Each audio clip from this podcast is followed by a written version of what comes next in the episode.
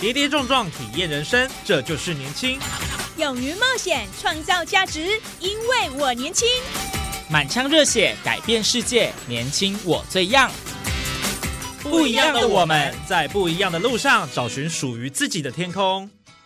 年轻新势力二点零全新出击，正声广播公司台中广播电台制作，林燕宇主持。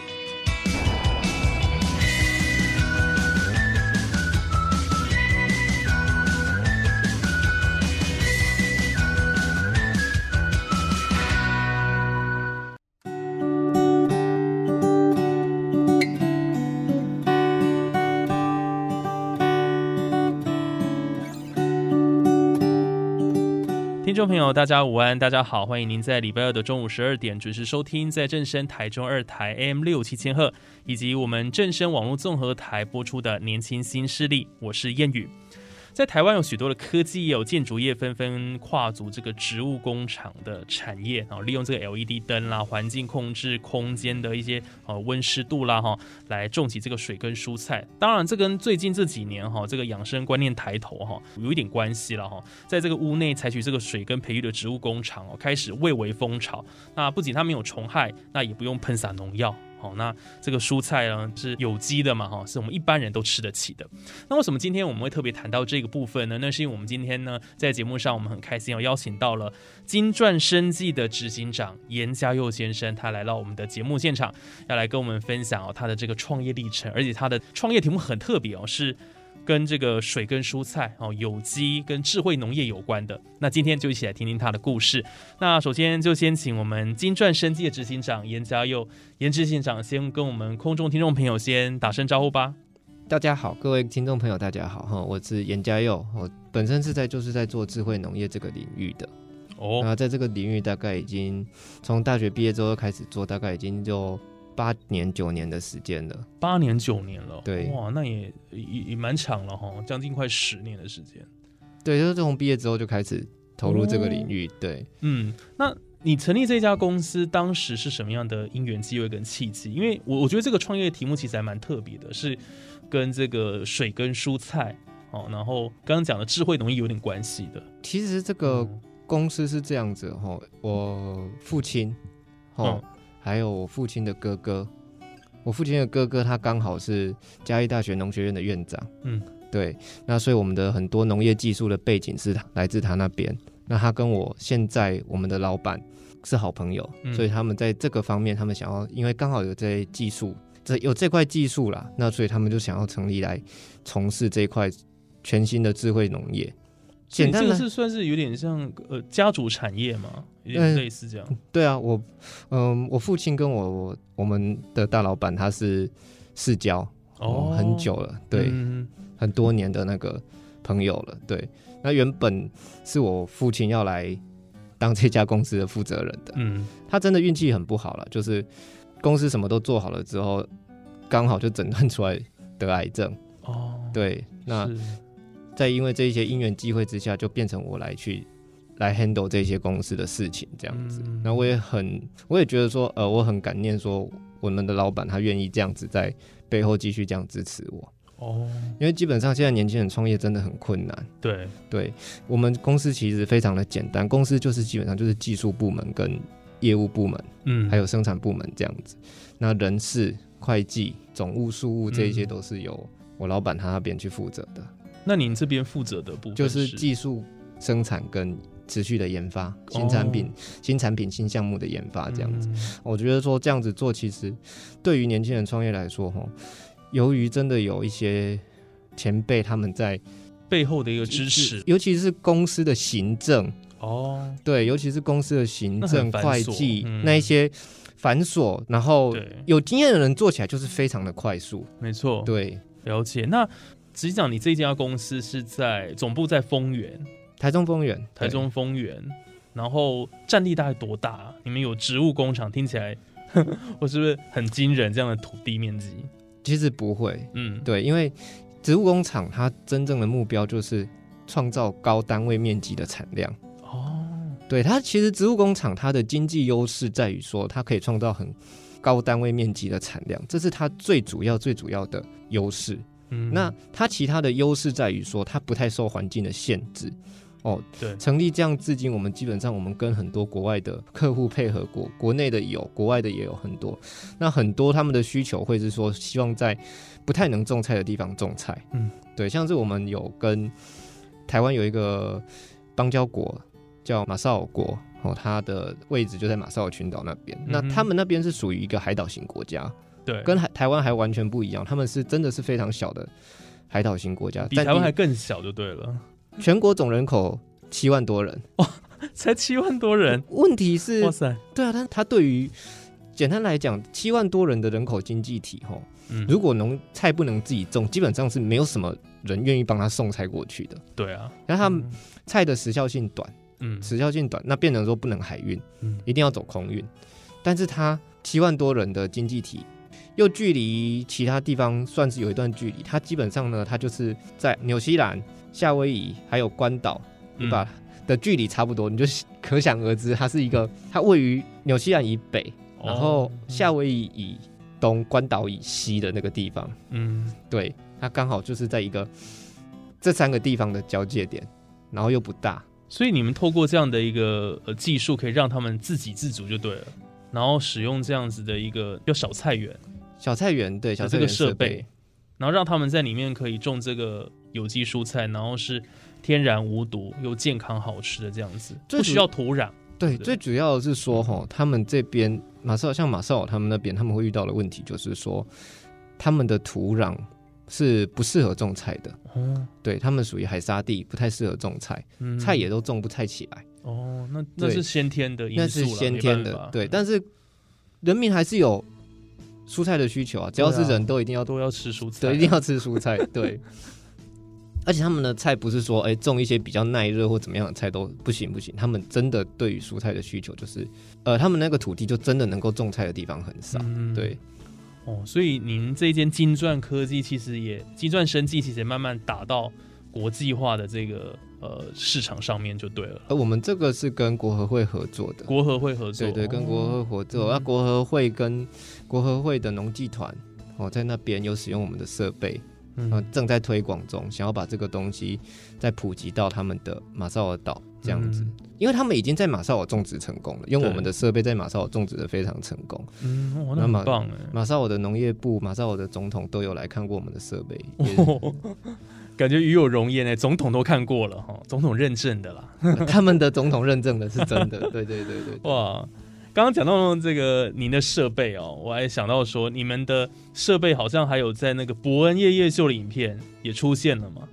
我看了你们的 FB，因为我们好有趣哦。我们因为我们的设备它适合各式各样的地点，嗯，对，它办公室、医院、家庭、诊所，然后甚至长照机构哦，咖啡厅、餐厅都可以。对，那。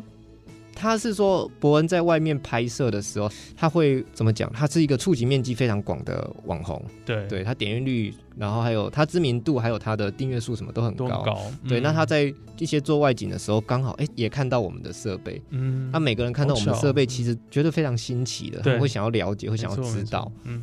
然后他就为了这个，他有特别把它剪到他的节目里面去。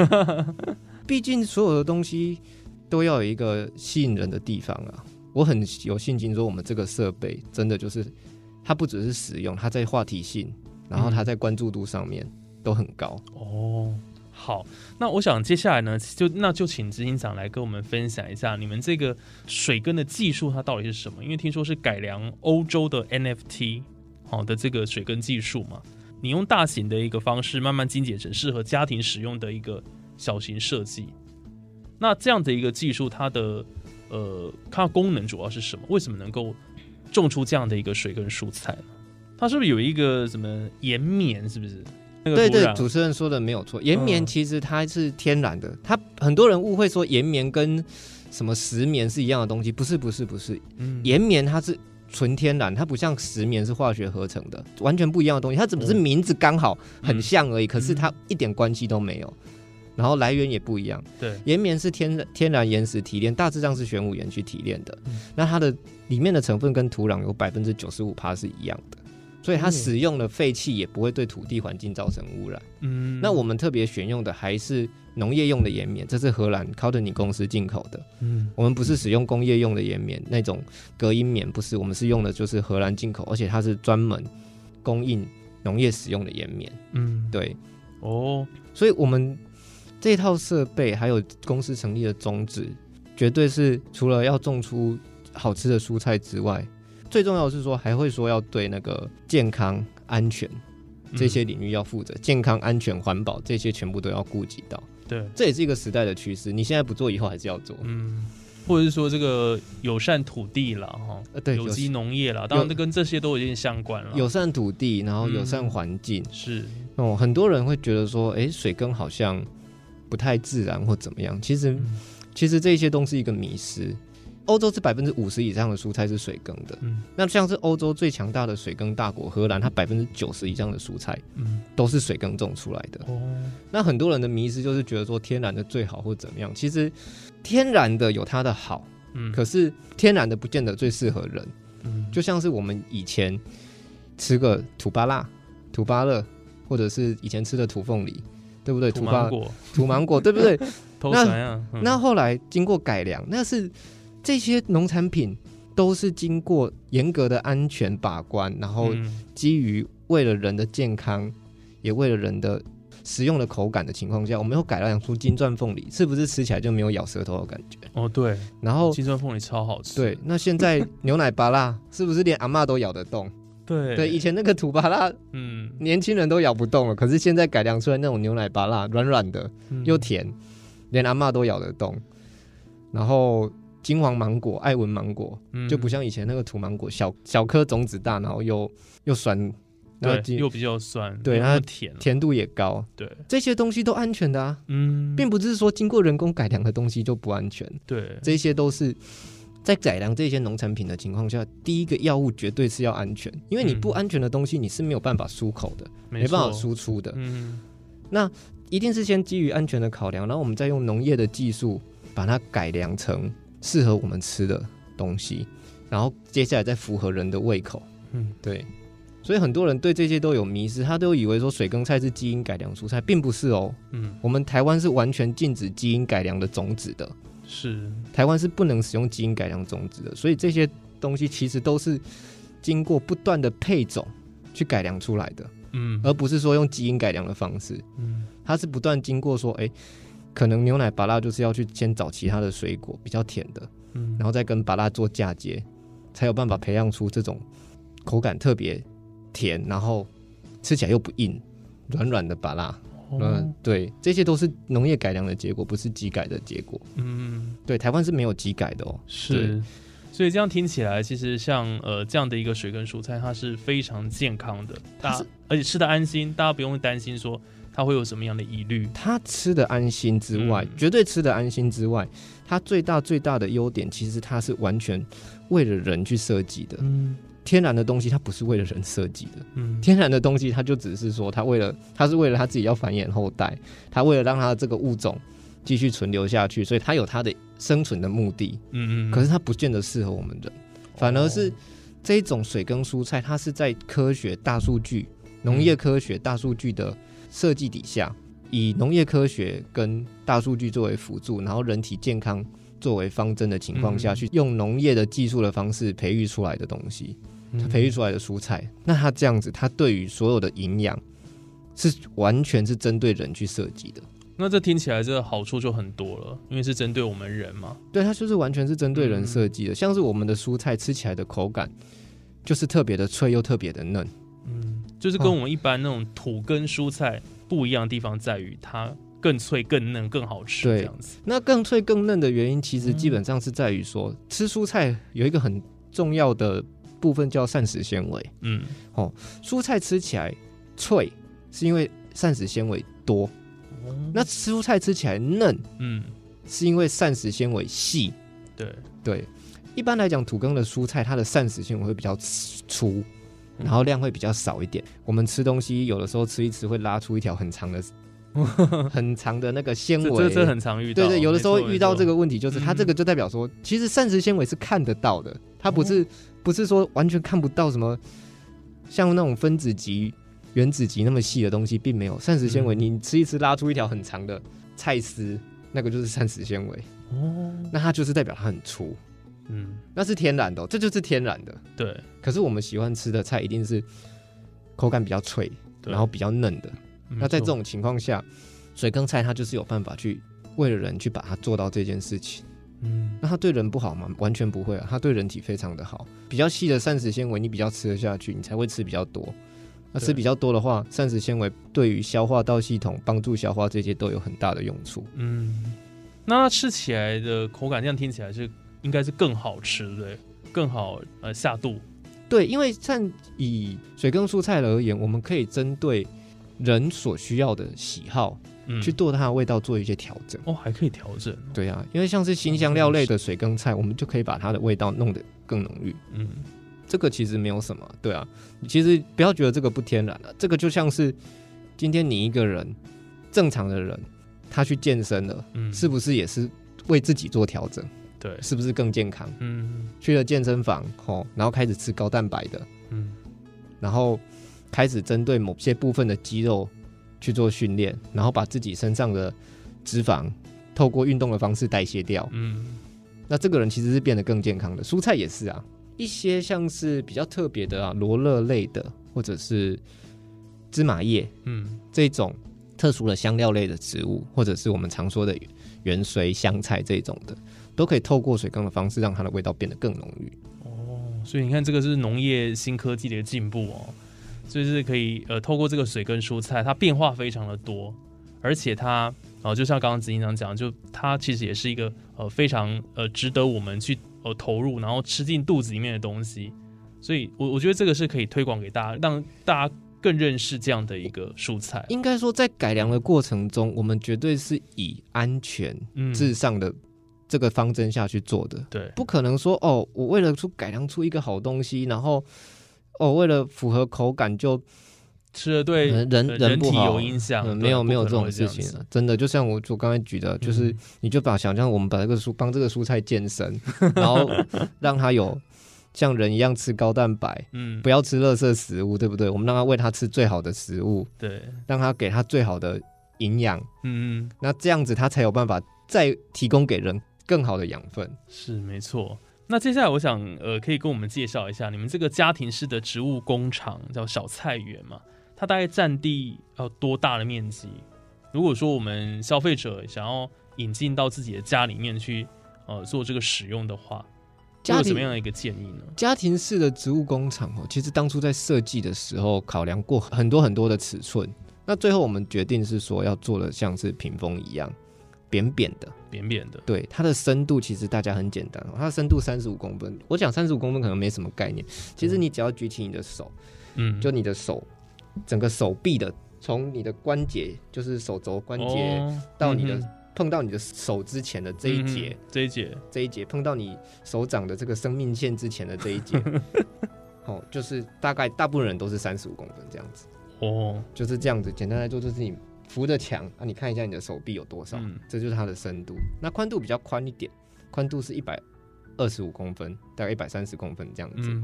那高度的话就是一百六十几公分，就是台湾常见的女生的身高，对，女性的身高。所以基本上它是一个可以用想象想象出来的一个大小。嗯。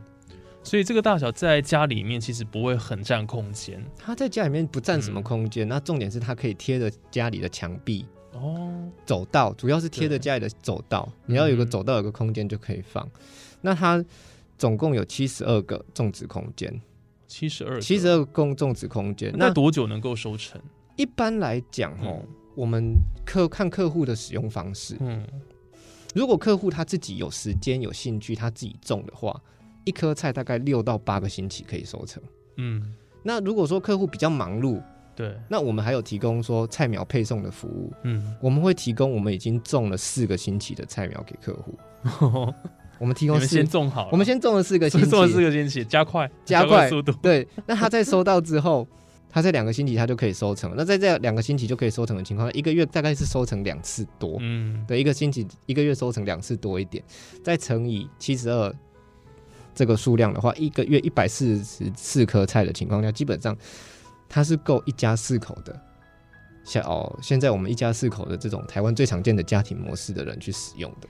哦，哎，所以这样很棒。我们在家里面就放这样的一个家庭式的小菜园，然后我们也不用特别再去买什么菜，这个量就足够我们吃，一直可以持持续的吃下去了，就是一个循环，循环，循环的，对。哦，哎，好有趣哦。因为这个东西基本上在推出市场之前，的确是各方面都要考量到，要考量到台湾蔬菜的每一户的蔬菜的使用量。对，然后家庭的人口数，嗯，然后要考虑到要有一些多方面的综合考量，然后适合说摆设的地点、空间不能太占空间。对对，那这个小菜园它的蔬菜种类有大概有哪些啊？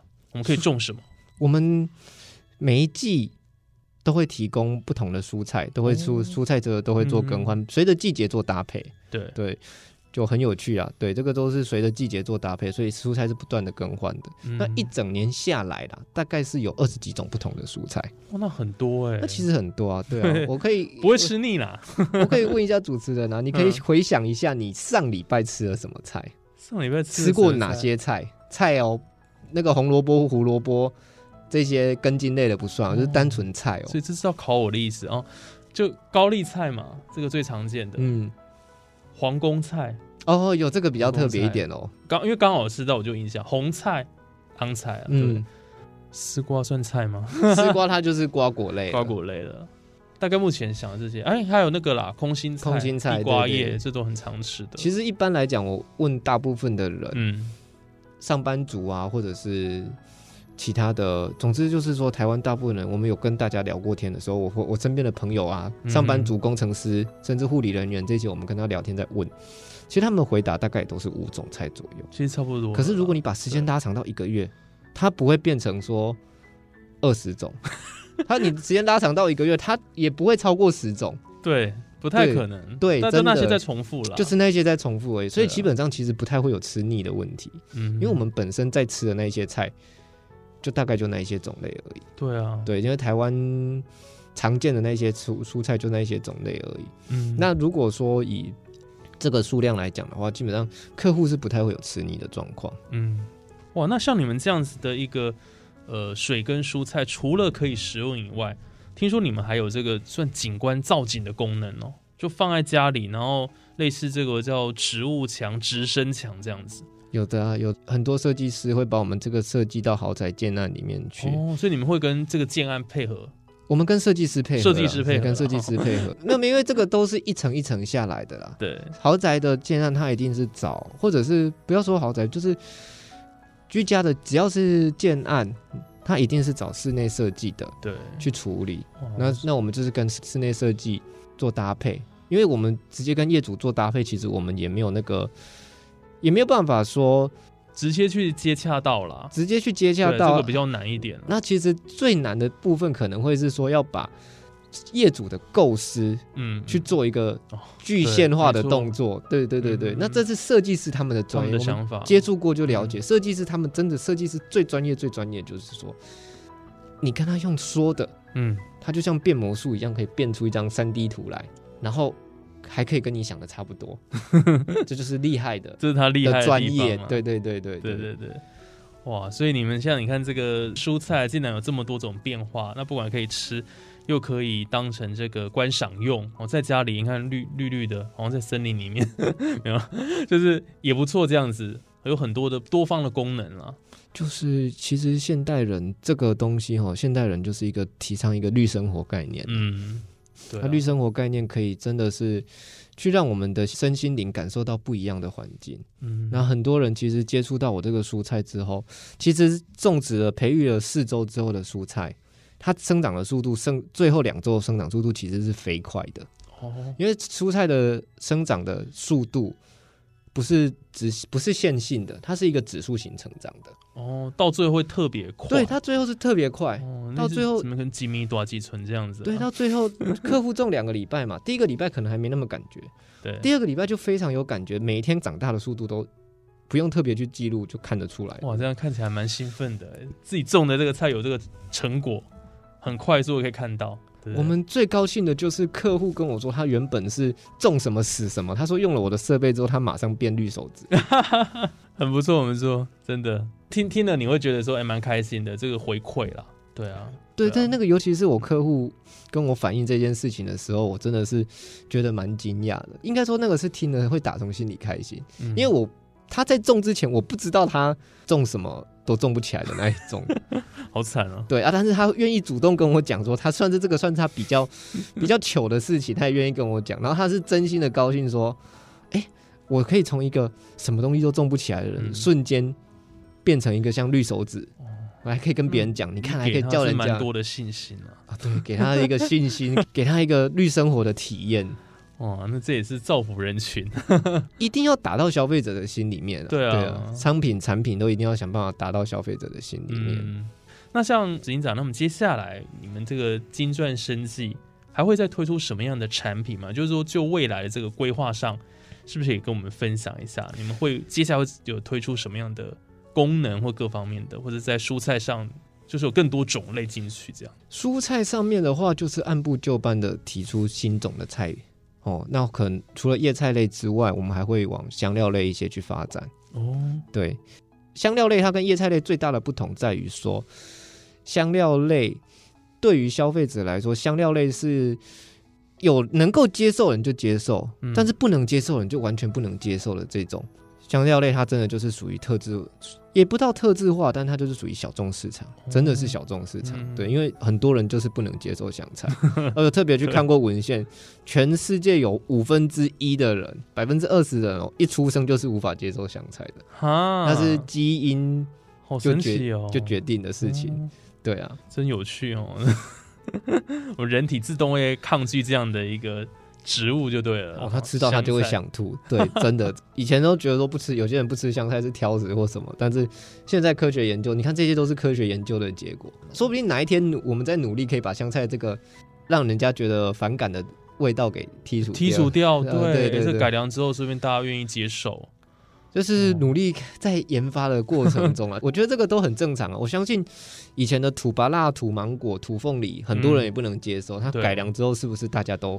变成说一个把自己从小众市场变成一个大众市场，对，而且大家习以为常，都接受了，都接受了东西，对，这个都是改良的目标。哇，所以这个展望未来，我想这个金钻生机会继续努力了哈。因为说真的，在这执行长带领之下，还有大家的协助了，真的真的。因为这个东西，智慧农业其实我会觉得说，对台湾来说哈，智慧农业与其说叫青农返乡，不如说。政策上啦，我会希望说政策上愿意推广智慧农业。为什么政策上推广智慧农业会比青农返乡，在我的认知里面更有效的原因，就是因为你智慧农业的一些环境，其实是大部分年轻人他们以前就学，对，或者是以前生活的，或者或有工作的年轻人，他生活上比较不用再特别去适应的环境。因为智慧农业看的是数据，看的是报表。那我们其实我们。的求学过程中，我们不断接受的就是我们要能够阅读数据、阅读报表，把那些报表的数字转换成自己的知识，对不对？这样子。那可是如果说是以青农来讲，很多青农他回乡的话，他有的时候他是要自己到田里面拿起锄头去做。第一是除了比较辛苦之外，受到环境、天候的因素影响还是很大。对，对啊。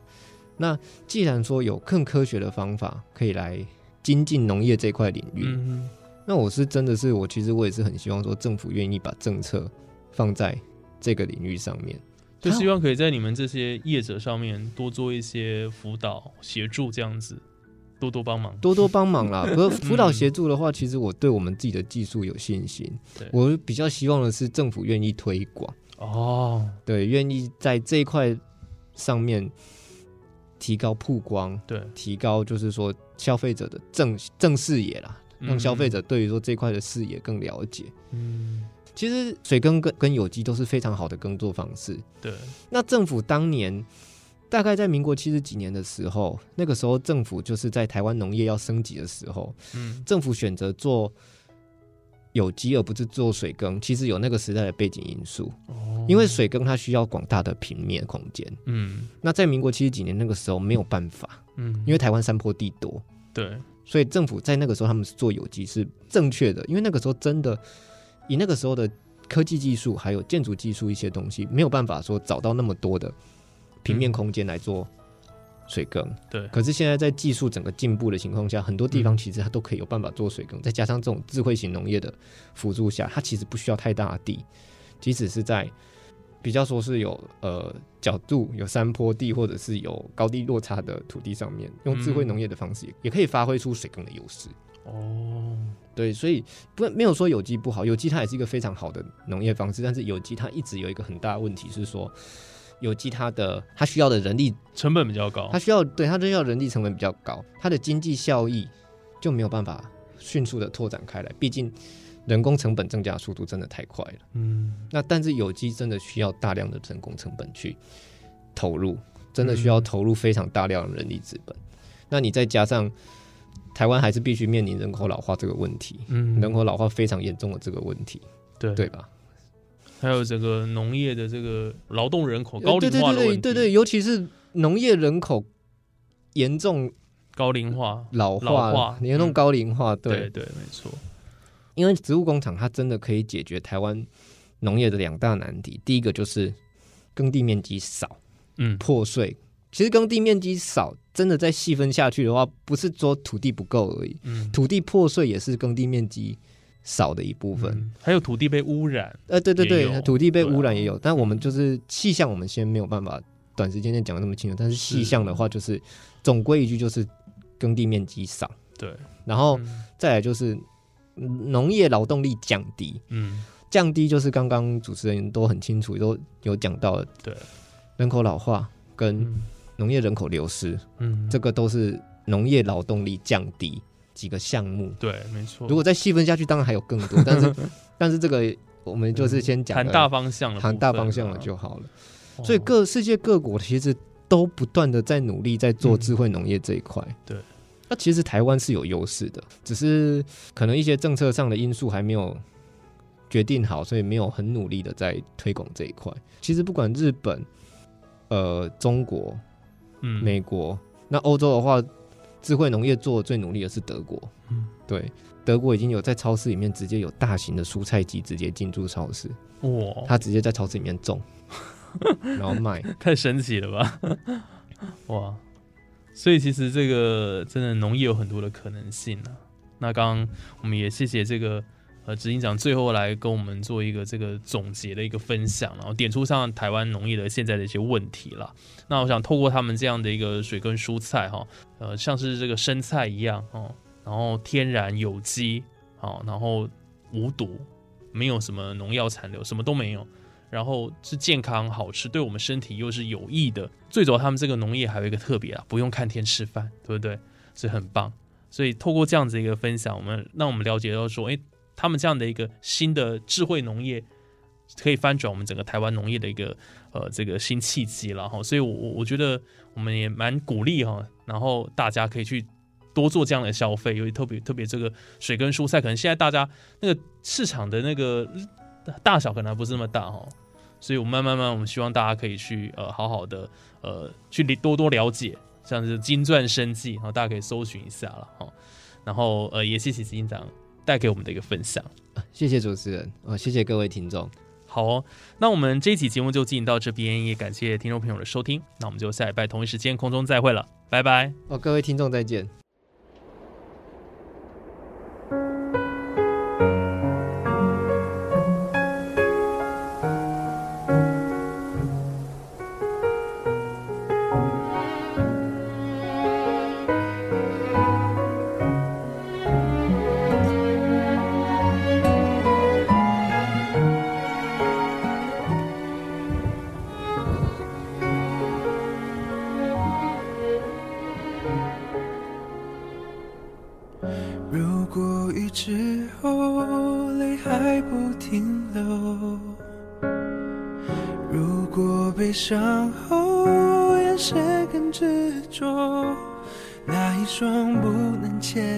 手，那等爱已无人牵手，像片云奔走在天空。